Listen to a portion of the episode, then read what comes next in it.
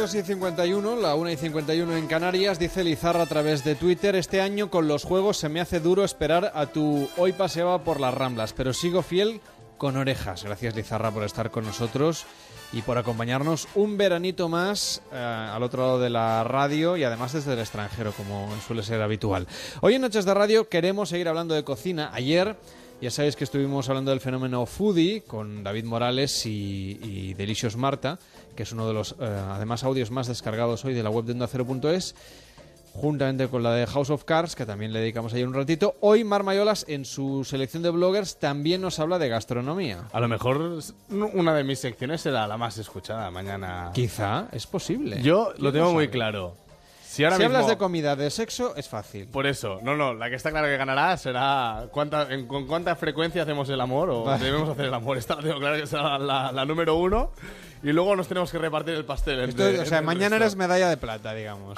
es a lo máximo que aspiro. Así que, bueno, vamos a hablar de blogs porque es cierto que cuando hablamos de comida, al menos la gente le interesa y siempre nos están eh, poniendo comentarios. Hoy el blog eh, que vamos a hablar aquí es Cocinando con Catman un blog que nos lo presenta el mismo creador, que es Manuel. ¿Qué tal? Buenas noches, soy Manuel Ruiz y soy el administrador y el que crea contenido en el blog de cocina Cocinando con Capman. Cocinando con Capman es un blog de recetas de cocina fundamentalmente, un poco ecléctico porque en realidad no, no seguimos una línea concreta, no es que hagamos cocina asiática o cocina, yo qué sé, mediterránea o árabe o lo que sea, sino que hacemos un poco de todo Ah, hacemos mucho hincapié también en tema de viajes y es verdad que cuando vamos de viaje a algún sitio pues nos sirve un poco de inspiración y solemos hacer recetas que tienen que ver con, con los sitios donde hemos estado. Cuando entras en un blog de cocina o en una web dedicada a la gastronomía, te sumerges directamente en un mundo de platos donde prácticamente se te nubla la vista. Yo soy al menos a mí las que me gustan más, te diría, de fotografía son las de ensaladas. Me ¿Ah, sí? sí me Porque son de colorines, ¿no? Sí, me gusta mucho el color. Me encantan las fotos de ensaladas con, así más pomposas, con pasta, sin pasta, de arroz. ¿Cuáles son los platos que más funcionan en el blog de Cocinando con Catman? Lo escuchamos. Las recetas que mejor funcionan en el blog con Cocinando eh, normalmente suelen ser los postres. Todo lo que es el tema tartas, galletas y si ya tiene chocolate, muchísimo más. Y luego funciona también muy bien, increíble, aunque no lo parezca, todo lo que son las recetas tradicionales, todo eso que sabe a, a, madre, abuela, ¿no? Todo ese tipo de guisotes así de toda la vida, la verdad que también funcionan bastante bien. Supongo que cuando la gente se independiza, al final lo que quiere es recordar ese sabor a, mamá.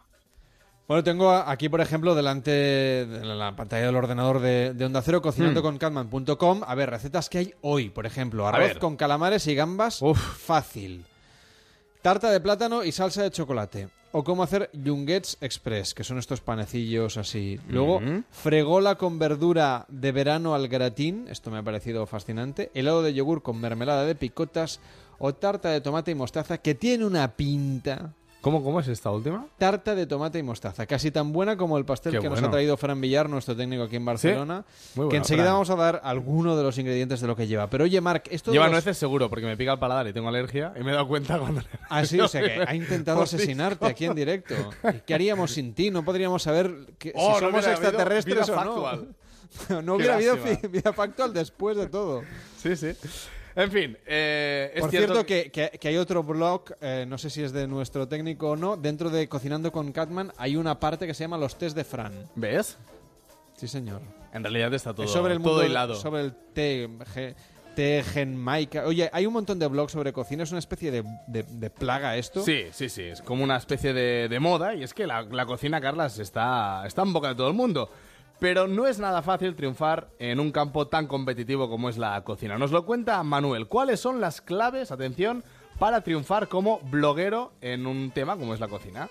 Claro, está claro, porque además, eh, Jolín, si, si, eres capaz de tener un, hobby que, te reporte algún tipo de beneficio, que muchas veces lo que reporta acaba invertido otra vez en el blog, pues no sé, ahora nosotros, por ejemplo, cambiamos toda la web y todo el cambio de web, pues evidentemente lleva unos gastos, o comprarte una cámara mejor, o un objetivo, o trastos para hacer las fotografías, o todo eso, o sea que al final casi todo, o comprarte cacharritos para la cocina, pues yo qué sé, la heladora, la batidora, todo eso al final casi todo lo que se saca se acaba gastando otra vez en lo mismo, ¿no? Es como esto, pero pero bueno, sí, sí, la verdad que, que ayuda bastante, ¿no? El tener un, hobby en el que puedes rentabilizar de alguna manera, pues eh, sí, supongo que sí, que debe ser el sueño. Yo nunca me lo planteé así, pero, pero bueno, pues está ahí y la verdad que, que, que lo aprovecho, claro que sí.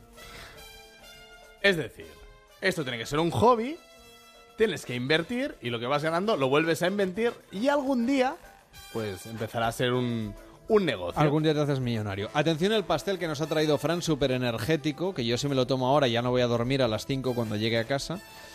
Eh, lleva canela, jengibre, zumo de naranja, naranja, avena, chía, bueno, las semillas de chía, arándanos, azúcar moreno, huevo y dos claras y nueces. Ah, todo Pero, eso oye, lleva. con esto luego te vas al gimnasio y levantas... Vamos, te puedes ir a, a Río 2016 Corriendo. Y saltas las vallas de dos en dos. Pues eso. en esta madrugada.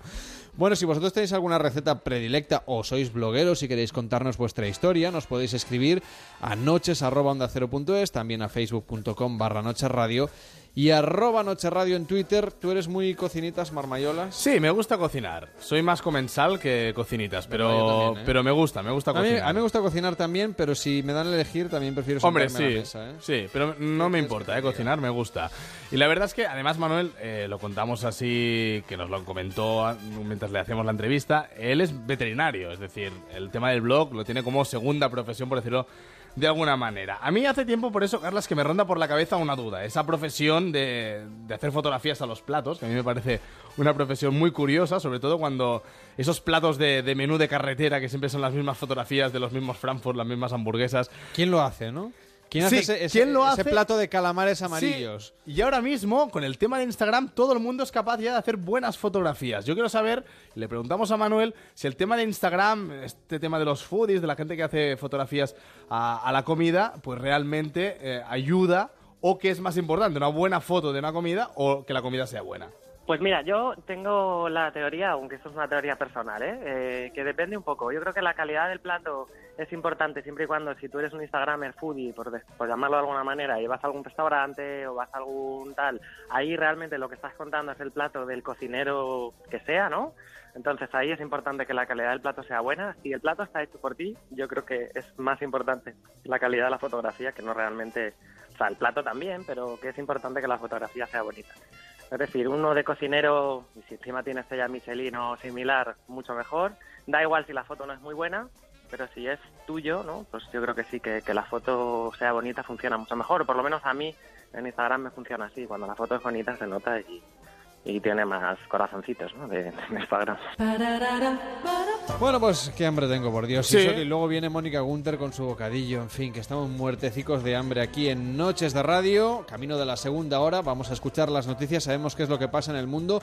Y a la vuelta, muchísimas más historias. Viene Joan Pañella con los anuncios más hot de la- de la historia de la televisión, sobre todo de aquellos un poquito vintage. Nos iremos en directo a Río de Janeiro para ver, para vivir en directo la emoción de los Juegos Olímpicos y saber cómo acaba esta final de los eh, 110 metros valla. Aquí en Onda Cero, en nada nos vamos a Río. Ahora las noticias.